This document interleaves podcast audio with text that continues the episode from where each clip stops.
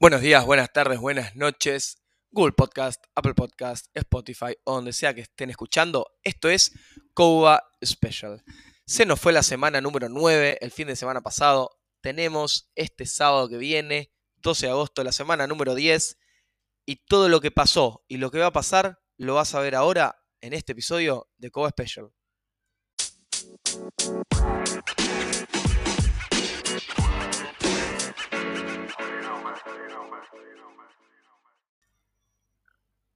Arrancamos ahora sí con lo que nos dejó esta semana número 9, que ya nos dejó una tabla bastante, bastante definida y bastante bien afianzado los tires de los equipos. De los equipos. Tiburones derrotó 17-0 a Corsarios en una aplastante, aplastante victoria para el equipo de Tiburones, dado que la última vez que se habían enfrentado en la primera ronda había sido victoria con lo justo 10-9 para Corsarios acá fue totalmente distinto, hubo un dominio mucho más claro del equipo liderado por Malvicini. Y en el segundo turno, Cruzados y Osos Polares fue un partido muchísimo más parejo de lo que se esperaba, ya que en la primera ronda Cruzados había derrotado por mucho a Osos Polares, mientras que ahora fue tan solo 13 a 7. Y vamos a estar hablando de estos dos partidos.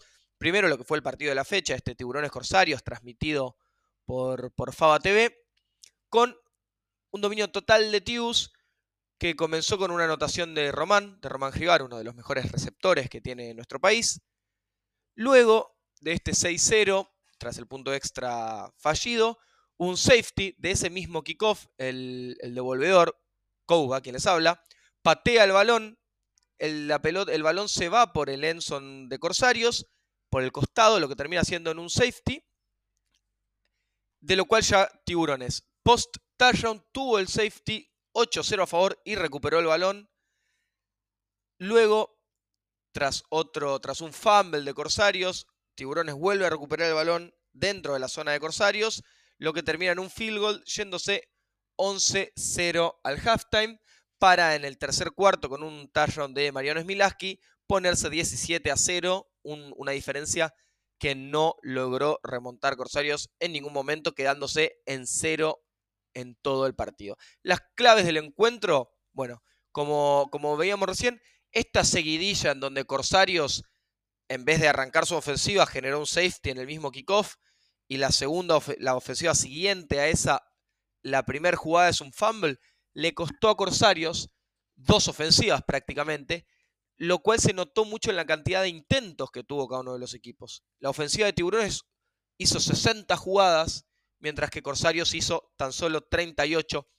Esa gran, gran diferencia en, jugadas ofensivas se vio muy claro en el marcador, ya que Tiburones logró estar en ritmo todo el tiempo, logró y ganar muchas más jugadas, generar más yardas, encajonar más al rival, mientras que Corsarios, con 22 jugadas menos, tuvo muchísimo menos margen para realizar cosas y encima en las 38 jugadas que, que tuvo generó muy pocas yardas. Por ejemplo, por tierra fue un dominio abismal de Tiburones. Tiburones tuvo 82 yardas totales, repartidas entre el mariscal y el corredor, 50 para Bazán, 30 para Malvicini, mientras que Corsarios, escuchen bien, menos 9 yardas totales, yardas negativas de sus corredores, de sus receptores, del mariscal. La verdad que Tiburones dominó la línea y los linebackers de Tiburones dominaron totalmente la línea ofensiva de Corsarios, generando un juego terrestre totalmente anémico del equipo de Corsarios.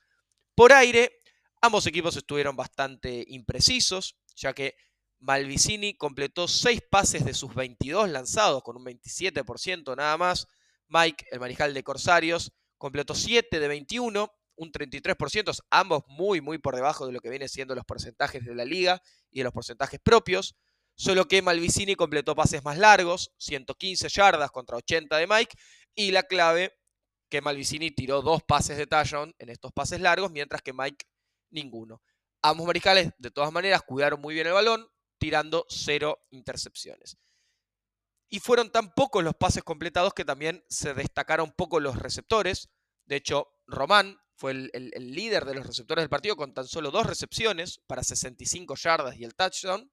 Y del lado de Corsarios, Paredes con también dos recepciones y 55 yardas totales. En defensa se destacaron obviamente muchos más los, individualmente los jugadores de Corsarios, ya que estuvieron 60 jugadas adentro de la cancha, mientras que la defensa de Tiburones estuvo tan solo 38, por lo cual jugadores como Tomás Fernández, el linebacker que está teniendo un breakout year tremendo para Corsarios, terminó con 7 tackles y una deflexión, y el líder en sacks de la temporada, Pablo Escarnato, tuvo 3 capturas contra Malvicini, mientras que del lado de Tiburones, el número 53, Perisolo, terminó con 2 tackles, dos tackles, una captura y recuperando el único fumble que hubo en el partido. Una gran actuación. Muy repartidos los números de tiburones. Muchos jugadores con pocos tackles y deflexiones. Pero bueno, obviamente, como decíamos, estuvieron tanto tiempo menos adentro de la cancha que sus números individualmente cayeron, cayeron bastante.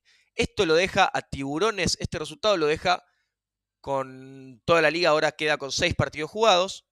Tiburones queda bien en un, en un 50%, tres partidos ganados, tres partidos perdidos. En el tercer puesto con 117 puntos a favor, 45 en contra y un diferencial de 72. Mientras que Corsarios, este partido que era la pelea por el tercero y el cuarto puesto, Corsarios quedó cuarto con un récord de dos ganados, uno empatado y tres perdidos, empatado con Cruzados, que ya vamos a estar hablando más adelante, con el mismo récord, pero la diferencia de puntos lo deja a Corsarios cuarto y en el último spot de playoff por el momento, con un Corsarios de 74 puntos a favor, 65 en contra y tan solo 9 de diferencia a favor. Hay un, cuando vemos la tabla, queda Jabalíes primero, 6-0, con 125 puntos a favor, 16 en contra nada más, 109 de diferencia, abismal como está arrasando el equipo Jabalíes. Segundo queda Legionarios con un 4-2, 4 ganados, 2 perdidos, justamente los dos perdidos contra Jabalíes. Y después, como dijimos, Tiburones 3-3, Corsarios 2-1-3, Cruzados 2-1-3 y Osos Polares 0-6. Hay una clara, clara diferencia. Esto que hablamos de los tires de los equipos. Bueno, Jabalíes está un peldaño por encima de todos los demás. Eh, estando invicto, siendo la defensa que menos puntos permitió, terminando muchos partidos en cero. La verdad, Jabalíes viene teniendo un año impecable, la clara continuidad del gran momento, el del gran presente que tiene Jabalíes de los últimos años. Segundo, Legionarios, si ponemos Jabalíes que está en el, en el nivel A, Legionarios está en el B1. Legionarios, hoy por hoy, es el equipo más sólido de los que no son jabalíes. Y justamente las dos derrotas fueron contra jabalíes. Legionarios es el quien le sigue por detrás, ese peldañito más abajo. Después Tiburones, si bien está a tan solo un partido de diferencia con Corsarios y que los partidos entre sí salieron 1-1, hay una clara diferencia también en la cantidad de puntos anotados, ya que Jabalíes, Legionarios y Tiburones son los únicos tres equipos que superan los 100 puntos anotados, mientras que Corsarios está en el pelotón de los que no superaron los 100 puntos por el momento, ya habiendo pasado una ronda completa y habiendo jugado todos contra todos los equipos, por lo menos una vez, se nota que Corsarios, si bien podríamos decir que está más cerca de tiburones que de cruzados, ofensivamente parece no estar a la altura de los primeros tres equipos, mientras que defensivamente, si bien por nombres podríamos decir que es uno de los mejores, o por lo menos de los que tienen el mejor front seven en la liga, no lo está demostrando tanto y en otros años cuando la defensa por ahí de Corsarios mantenía más a flote el barco, hoy, sobre todo también jugando de a 11, por ahí no está sacando tanta diferencia como, como sacaba en otros años. Lo que sí queda más o menos bien definido quiénes van a ser los, los puestos de playoff. Javier es prácticamente que está primero asegurado, Legionarios como mínimo va a terminar segundo o tercero. Veremos cómo sale su partido con Tiburones. Y Corsarios tendría que ganarle a Cruzados para asegurarse mínimamente estar cuarto. Y luego, bueno, ver si Tiburones o Legionarios, alguno de los dos tropieza un poco por, como para ver si puede llegar a pellizcar un tercer puesto. Pero el segundo puesto ya, ya le queda bastante, bastante lejos. Ahora sí, pasamos al segundo partido de la fecha, que fue Osos contra Cruzados. Un Cruzados que arrancó, arrancó muy bien, con dos touchdowns. Primero con Sánchez por tierra y después con Tenuta por aire para, ponerte, para ponerse 13-0 bastante, bastante rápido en el partido, en el primer cuarto. Pero luego, Osos Polares, mediante los turnovers, logró robarle el balón a Cruzados, avanzar casi toda la cancha y anotar con Blasquez para ponerse 13 a 7, resultado que no se movió hasta el final del partido, pero que nos ofreció y nos obsequió un partido muchísimo más parejo que el de Tiburones Corsarios, por lo menos, por lo menos que hasta último momento podía estar para cualquiera de los dos. Los datos relevantes de este partido fueron que Carrizo fue el mariscal para Osos Polares, el tercer mariscal ya, ya del año, luego de Charpentier eh, y de Prigozhin. Comienza Carrizo como mariscal, que ya había jugado contra Corsarios ante la lesión de Prigozhin, ahora es su primer start del año como mariscal. La verdad que con números bastante, bastante decentes, por lo menos en los porcentajes, 5 pases completos de 11, 45%, 48 yardas, un pase de touchdown y 0 intercepciones, que podríamos decir hasta en cierto punto que fue un mejor partido que el de Benítez, el mariscal de Cruzados, que tuvo 7 pases completos de 17 lanzados, 41% de pases completos, 93 yardas, sí, mucho más, pero un pase de al igual que Carrizo contra dos intercepciones. Cruzados dominó en yardas, la verdad, porque por aire como veíamos, 90 yardas contra 50 de osos polares, pero por tierra 135 yardas de cruzados contra 40 osos polares. La verdad que lo superó, lo duplicó y hasta triplicó ampliamente en ambos lados, pero no pudo capitalizar. ¿Por qué? Por los turnovers. La batalla de los turnovers la ganó la mejor unidad que tiene hoy por hoy Osos Polares, que es su defensa, con dos intercepciones, una de las cuales la intercepción de Saley casi que en su, propia, en su propio red zone, intercepta y lo lleva hasta el red zone rival, desde donde Carrizo conectó con Blasquez para el primer touchdown del año de Osos Polares. Si había un partido que podían ganar, era este partido contra Cruzados. La verdad que estuvieron muy cerca. Felicitaciones para ellos, que se nota que partido a partido mejoran mucho, construyendo principalmente desde la defensa, siendo una buena defensa que realiza muchos tackles, muchas capturas, tiene intercepciones, fuerza fumbles. Si bien es la defensa que más puntos recibió a lo largo del año.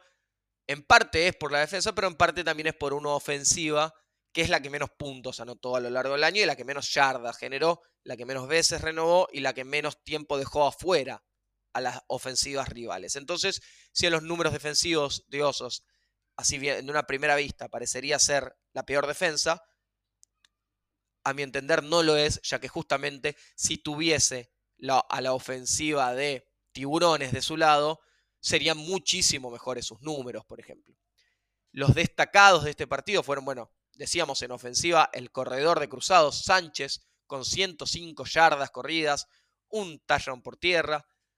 Blasquez, receptor de osos polares, justamente quien anotó, cuatro recepciones, 47 yardas con su touchdown. Y Tenuta, el receptor de cruzados, que tan solo tuvo una recepción, pero 44 yardas, un fly larguísimo para poner ese segundo touchdown de cruzados que le dio un poco de margen al principio, con el cual ya con viento de cola terminó el partido en ese 13 con esos 13 puntos ofensivamente. Y en defensa, los más destacados fueron del lado de Osos Polares, Barrenzuela, el número 54 de Osos Polares, con 12 tacles y medios en el partido. La verdad que podríamos llegar a decir que récord de la temporada de cantidad de tacles en un partido y las intercepciones de Coricelli y de Sapia que fueron fundamentales para que Cruzados no anote más veces y robarle el momentum de, sus ofensivas.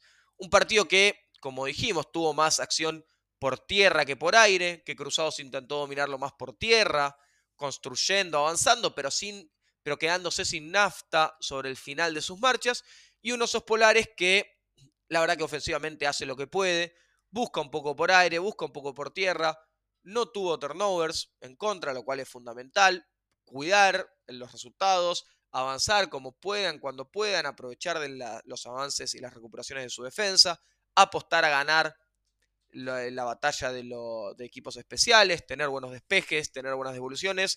Y como venimos diciendo a lo largo del año, este es un proceso de construcción y reconstrucción de osos polares que si vamos viendo partido a partido vemos mejoras en ciertos puntos, vemos construcción, empezamos a ver liderazgo, empezamos a ver un poco más de carácter. La verdad que dentro de dos años, cuando Osos Polares esté en un muchísimo mejor momento que el de ahora, seguramente, van a ver hacia atrás y van a recordar este 2023 como el, el año de quiebre, el año en donde dieron vuelta la página y comenzaron la nueva historia de Osos Polares hacia adelante.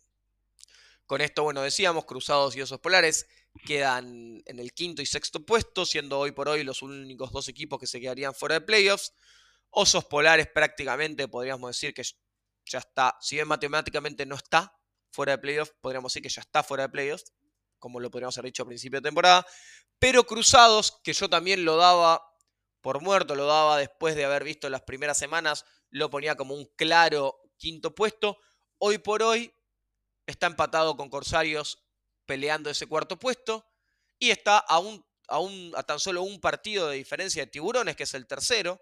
La verdad que Cruzados tranquilamente, ganándole a Corsarios, el partido que les queda pendiente de esta segunda vuelta, y ganándole a Tiburones, por ejemplo, con solamente dos victorias de, de los cuatro que quedan, de los cuatro partidos que quedan, podrían meterse en playoffs tranquilamente. Así que Cruzados tiene tiene muchísimas chances matemáticas, pero tiene chances reales de poder clasificar a playoffs. Veremos cómo mejora, qué, tanto va mejorando el equipo de Cruzados en lo que queda la temporada y qué tanto van no mejorando los equipos rivales. Yo creo que Cruzados tiene un techo propio mucho más bajo que el resto de los equipos, pero dependerá de hacer su mejor versión y de esperar a ver si Corsarios y Tiburones, que serían sus principales eh, rivales en este momento, alguno de los dos tiene grandes tropiezos, grandes caídas, y en ese momento aprovechar cruzados y dar ese zarpazo para, y batacazo para meterse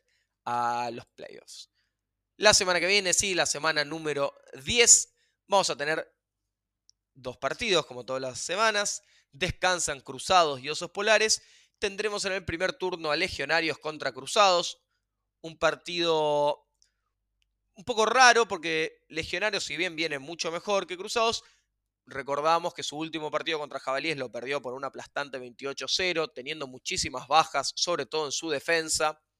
Así que veremos cuántos lesionados recuperan, con qué, si, con qué seriedad se toman el partido contra Cruzados. Tal vez dirán, podemos descansar más tiempo a nuestros jugadores porque total nos alcanza para ganarles y tal vez subestimen demasiado al partido. Cruzados viene de un partido muy parejo con esos polares, así que van a tener una semana de corregir un montón de cosas, así que veremos si Cruzados puede dar, yo no creo que gane Cruzados, la verdad, pero sí que le puede dar pelea por varios cuartos a Legionarios y empezar a carburar, a mejorar su ofensiva, afinar la defensa y prepararse para sus finales prácticamente que tiene contra Tiburones y contra Cruzados, eh, contra Corsarios, perdón.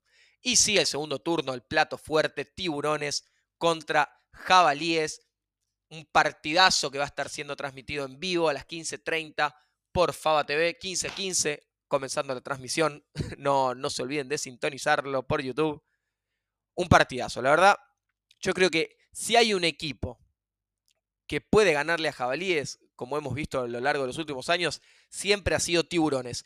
Tiburones, que es un equipo que tiene un techo muy alto, la verdad, tiene un, por su explosión, por la calidad de jugadores ofensivos que tiene, Creo que podríamos decir que es el equipo que más techo ofensivo tiene al tener a figuras como Malvicini, Bazán, Román, Guido, Dworkin, eh, Cardone. La verdad que ofensivamente tiene figuras, tiene un álbum de figuritas que creo que no tiene ningún otro equipo de la liga. Pero lo que lo mata a Tiburones es la falta de, no de continuidad, sino de que no es parejo y no es constante todos los partidos. Puede tener un partido espectacular por aire y al partido siguiente ser un desastre. Y puede tener un partido espectacular por tierra y al partido siguiente no generar mucho. La verdad que no vemos una, una continuidad, como por ejemplo, sí, la ofensiva de Jabalíes. Es clara su identidad. Es un equipo que primero corre y después corre y te sigue corriendo. Y cuando no puede correr, busca por aire y si bien tiene porcentajes completos, eh, bajos porcentajes completos por aire, cuando lo necesita tiene jugadores de jerarquía, lo tiene a Eli Rosenblum y al Pela Stemor, dos de los mejores receptores que tiene, que tiene la liga, y un mariscal que puede hacer de todo, puede correr, puede pasar, puede, eh, puede bloquear, la verdad, un Alonso reinante MVP que es multifacético, que puede, que puede hacer de todo, y un equipo de jabalíes que lo que lo caracteriza es el dominio físico que tiene ofensiva y defensivamente. De ambos lados es un equipo que va a golpear, que va de frente, que te gana con fuerza, que te pasa por arriba, lo cual es muy distinto a este Tiburones, que Tiburones es un equipo más, más, lírico, podríamos decir, que intenta, te va a ganar más por esquivar tacles que por romperlos embestiendo, te va a ganar más por un bombazo al fondo a uno de sus receptores que de un pase corto en donde gane con los bloqueos. Así que dos estilos de juego muy distintos, también sus defensivas muy distintas. Veremos con qué, ya sabemos con qué versión de jabalíes nos vamos a encontrar. La clave del partido, de este partido de la fecha, va a ser con qué tiburones nos encontramos. Si con un tiburones dominante, preciso, como fue contra este Corsarios, o si un tiburones como el que vimos contra Legionarios, anulándose sus propias anotaciones, no generando un juego consistente y dejando pasar claramente oportunidades y descuidando mucho el fondo en defensa. Veremos por eso qué tibus tenemos. Así que dependerá mucho de cómo se levanten los jugadores el sábado para ver qué tan parejo podrá ser o no el partido. Mi predicción es que va a ganar Jabalíes, pero que por tramos del partido le va a costar. Tiburones le va a anotar. Yo creo que será para un 14-7, un partido parejo, anotaciones de ambos lados, pero en donde Jabalíes en algún momento diga, este partido se cierra acá, te hagan una marcha de 15 jugadas, todas por tierra, te lo cierren con un field goal y bueno, 17-7 pongo mi predicción. Tiburones va a generar algún touchdown de alguna escapada de alguno de sus jugadores, eh, de sus estrellas que tiene seguramente, pero no van a poder consistentemente moverle la cancha a la defensa de Jabalíes. Mientras que Jabalíes le va a anotar por tierra, empujando con marchas largas seguramente, consumir mucho tiempo el reloj, no dejar que Malvicini entre en cancha para que no entre en ritmo y además teniendo uno de los mejores pateadores de la liga como es Chini, pueden en cualquier momento avanzar pasando ya de la yarda 30, poner la pelota en el suelo e irse de la marcha con un field goal, por lo cual lo veo mucho más sólido, como claramente muestran los resultados, obviamente. Y la predicción que no dijimos números para Legionarios Cruzados, va a ser victoria de Legionarios. Yo creo que más bien un 21-7, 28-7 va a ser una diferencia grande, pero tal vez principio de partido pueda ser un poco parejo hasta que Legionarios se tome el partido más serio, ponga un poco más de velocidad, cambie la marcha y termine metiéndole dos touchdowns seguidos a Cruzados como para ya cerrar de una vez por todas el partido. Bueno, los espero la semana que viene para el análisis de lo que nos dejó la semana número 10. Ya estaremos en la previa la semana número 11 y no me olvido de hacer el episodio especial de lo que fue Charlotte ahora a un mes de, de haber terminado aquel torneo impresionante e histórico para nuestro país. Eso fue todo, espero que les haya gustado. Nos vemos en la próxima. Chao.